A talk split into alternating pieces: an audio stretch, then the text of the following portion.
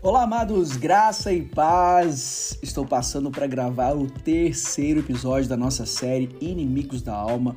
Esta série está imperdível. Se você ainda não ouviu os episódios anteriores, eu convido você a ouvi-los porque vai fazer toda a diferença na sua vida e também quero convidar você a compartilhar com o máximo de amigos possível porque essa série vai transformar a sua vida, vai transformar a vida dos seus amigos em nome de Jesus. Hoje eu quero falar sobre ansiedade. Na, na primeira, no primeiro episódio eu falei sobre rejeição. Talvez um dos maiores inimigos da alma seja a rejeição. As pessoas que não se sentem amadas, não se sentem protegidas, não se sentem valorizadas.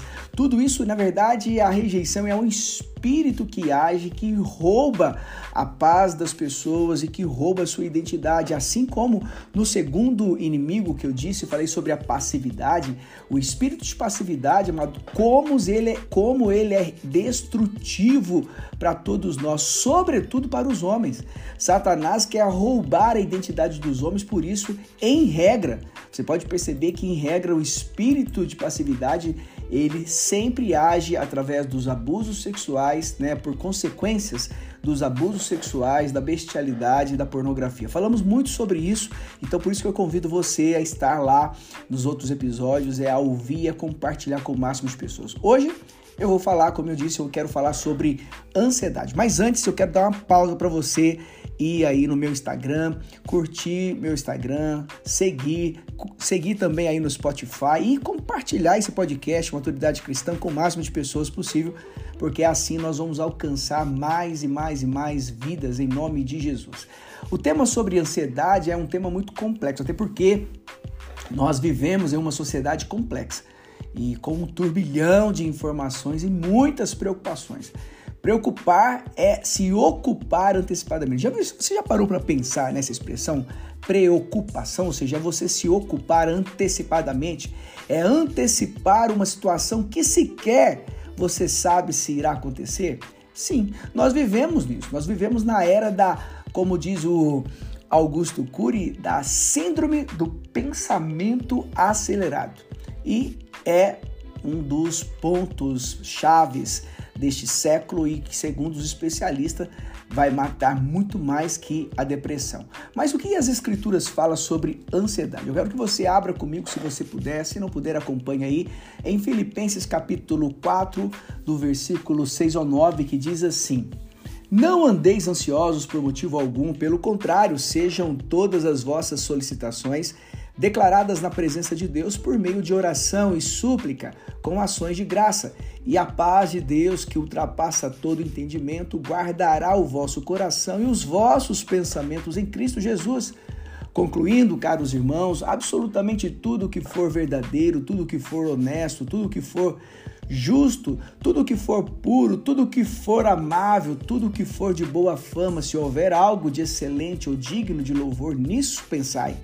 Tudo que aprendeste, recebeste, ouviste e viste em mim, isso praticai, e o Deus da paz estará convosco. Acompanhe comigo, preste muita atenção nisso. Se os estudos apontam que a ansiedade é a doença do século, e se hoje vivemos né, no século 21 é, com um turbilhão de pessoas se sentindo ansiosas ou depressivas, por que, que o apóstolo Paulo, naquela época, há mais de dois mil anos, falava da ansiedade? Paulo escreve essa carta à igreja de Filipos incentivando os crentes a manterem-se firmes na fé. Ou seja, muito provavelmente eles estavam passando por lutas as quais lhe traziam ansiedade. E é verdade, eles estavam a igreja naquela época estava sendo perseguida, estava sendo aniquilada pelos romanos. Mas o que é ansiedade? O, os especialistas dizem que a ansiedade, a ansiedade é uma sensação ou sentimento decorrente da excessiva excitação do sistema nervoso central, consequente à interpretação de uma situação de perigo. A ansiedade é o grande sintoma da, de características psicológicas que mostra a intersecção entre o físico e o psíquico uma vez que tem claros sintomas físicos. como taquicardia, que é a chamada batedeira, sudorese, tremores, tensão muscular, aumento das secreções, sejam urinárias ou fecais, aumento da motilidade intestinal, cefaleia, que é a dor de cabeça.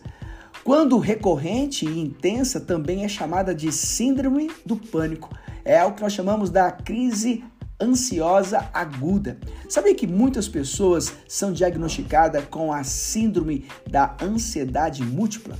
Isso é terrível, isso tem roubado a paz das pessoas, tem ceifado a tranquilidade e a paz das pessoas. Mas voltando ao texto de Filipenses, naquele período a igreja estava sendo perseguida.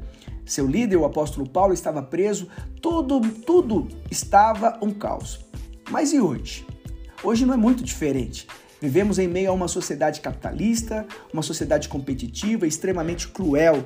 Temos ansiedade financeira, ansiedade nos relacionamentos, ansiedade na família, ansiedade na escolha da profissão, ansiedade na criação dos filhos, ansiedade no ministério. Existe ansiedade até em relação ao time do coração.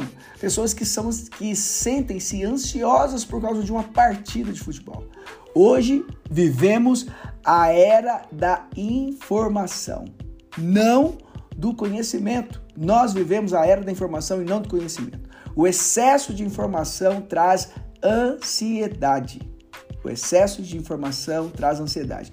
O Augusto Cury, um dos médicos mais respeitados do Brasil e, e, autor de diversos livros, ele escreve a chamada Síndrome do Pensamento Acelerado. Ele diz o seguinte: Muitos pensam que o mal do século é a depressão, mas aqui apresento outro mal, talvez mais grave, mas menos perceptível, a ansiedade decorrente da síndrome do pensamento acelerado, o que ele chama de SPA.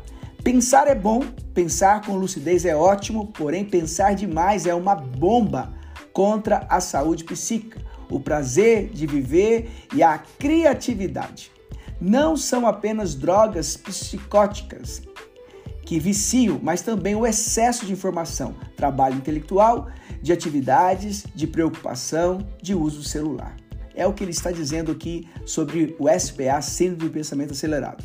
Mas vou mais longe. A ansiedade, amados, tem roubado a paz, a nossa tranquilidade, tem roubado o nosso bem mais precioso, que é o nosso tempo com Deus.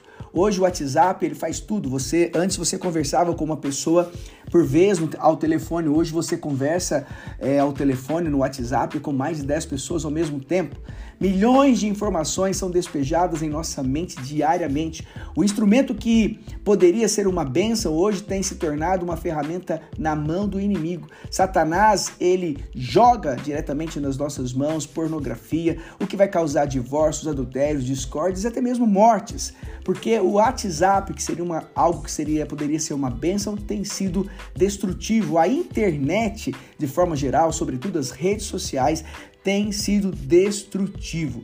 Hoje buscamos tudo menos Deus. Se buscamos, talvez é apenas uma como uma obrigação diária, mas não o fazemos com um coração verdadeiramente disposto a buscar. Meus amados, se seus amigos só enviam para você notícias ruins, fotos indesejadas, notícias de morte ou qualquer outra coisa. Fuja desses amigos, saia dos grupos de WhatsApp, tudo aquilo que de alguma forma te leve a pecar, te leve a fazer aquilo que não agrada o coração de Deus fuja imediatamente. O apóstolo Paulo nos ensina a não sermos ansiosos com coisa alguma, ou seja, a não andarmos ansiosos em nada, em nada. Mas ele dá a dica como nós devemos agir. Como que nós devemos agir diante da ansiedade, diante da preocupação antecipada, né, da preocupação ou da, da o excesso de informações ou de uma, né, por causa de uma que gera essa ansiedade. Antes ele diz assim lá, ele diz assim: "Antes as vossas petições, ou seja, as suas orações, sejam em tudo conhecidas diante de Deus pela oração e súplica com ação de graças". É o que ele está ensinando, que as nossas orações sejam em tudo conhecidas diante de Deus pela oração e súplica com ação de graça. Paulo fez o mesmo em, em Efésios capítulo 6, versículo 18. Olha o que ele diz: Orai no Espírito em todas as circunstâncias, com toda petição e humilde insistência. Tendo isso em mente, vigiai com toda a perseverança na oração por todos os santos, Em 1 Timóteo também, capítulo 2, versículo 1, ele diz: Antes de tudo, recomendo que se façam súplicas, orações, intercessões e ações de graça em favor de todas as pessoas. Lá em 1 Timóteo, capítulo 5, versículo 5, ele diz que a viúva realmente necessitada desse amparo espera em Deus e espera noite e dias em suas orações e súplicas. É que o apóstolo Paulo está dizendo, todos esses textos podem extrair dois princípios poderosos para vencer e até mesmo aprender a controlar a ansiedade. O primeiro deles é seja fervoroso na oração. O vocábulo utilizado por Paulo em Filipenses 4:6 para expressar termo, o termo oração foi prochuche, que significa oração fervorosa. O avivalista Charles Finney diz em seu livro Uma Vida Cheia do Espírito Santo que uma oração sem fervor não encontra resposta. Quando oramos fervorosamente, amados, amados, nós oramos com fé. Existem coisas que o homem não pode fazer, mas Deus pode. Deus é o Deus do impossível. Amém? Deus é o Deus do impossível. E o segundo ponto que ele nos ensina nessa, nesse tipo de oração é que nós devemos ser específicos. E diz assim: o vocábulo que ele utiliza ali para específico é o deomai, isto é, tornar conhecido uma necessidade específica. É o que Tiago 1,5 também diz. Ele fala assim: E se algum de vós tem falta de sabedoria, peça a Deus, que a todos dá liberalmente, e não lança e o não lança em rosto, e ser-lhe-á dado. Ou seja, se você tem falta de sabedoria, peça a sabedoria, peça de forma específica. Não basta orar, é necessário ser fervoroso e ter uma oração específica. Outro ponto importante que Paulo ensina nesse versículo é que tenha que nós tenhamos um coração grato, seja grato em tudo. A expressão com ação de graça significa com o coração grato, ou seja, em gratidão, com ação de graças, é louvar ao Senhor por seus grandes feitos em nossas vidas. Em Salmo 92, versos 1 e 2 diz: Bom é louvar ao Senhor e cantar louvores ao teu nome, ó Altíssimo, para de manhã anunciar a tua benignidade e todas as noites a tua fidelidade. Em Salmo 100, versículos 1 e 2 também diz: Celebrai com júbilo ao Senhor todas as terras, servi ao Senhor com alegria e entrai diante dele com canto. Então veja que é ter um coração grato é você louvar e agradecer ao Senhor por tudo que ele tem feito. As três as, os três princípios ensinados por Paulo nesse, no versículos que nós lemos para ser libertos, para sermos libertos da ansiedade, é ser, sermos fervorosos na oração, sermos específicos a orar e ser, e ser grato em tudo. Amados, nós precisamos ter fé. Cada dia mais a fé, nós precisamos aumentar essa fé. Essa fé vem pelo ouvir, ouvir a palavra de Deus. Ser específico na oração é você dizer realmente o que você quer. Senhor, eu quero ser liberto dessa oração. Senhor, eu quero, eu quero, eu quero ser liberto dessa ansiedade. Eu não quero é, viver mais ansioso com coisa alguma. Senhor, me liberta por completo, me restaura por completo, tira toda a dor, toda a ausência de paz dentro de mim. Coloque a paz do Senhor que excede todo entendimento. É você ser específico na oração e ter um coração grato, já sabendo que Deus já fez. A oração com fé é quando você declara já tendo certeza absoluta de que Deus ele já fez.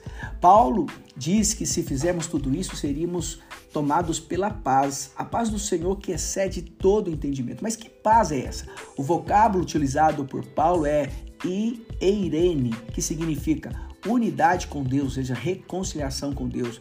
Os bens ou as bênçãos que temos em Cristo Jesus também é a quietude, é a tranquilidade. Essa paz gera unidade com Deus e bênçãos, as bênçãos de Deus gera quietude no nosso coração, aquietando a nossa alma e gera tranquilidade. Veja o que diz o Evangelho de João, capítulo 14, versículo 27. Deixe-vos a paz, a minha paz vos dou, não vou lá dou como o mundo a dá. Não permitais que vosso coração se preocupe, nem vos deixeis amedrontar. Ah, amados, Olha que João está dizendo, é maravilhoso que Jesus está deixando a paz, a paz que o mundo não pode nos dar. Em Colossenses capítulo 3, versículo 15 diz: "Seja a paz de Cristo juiz em vossos corações, tendo em vista que fostes convocados para viver em paz, como membros de um só corpo, e sede agradecidos." Em João 16:33 diz: "Eu vos preveni sobre esses acontecimentos para que em mim tenhais paz.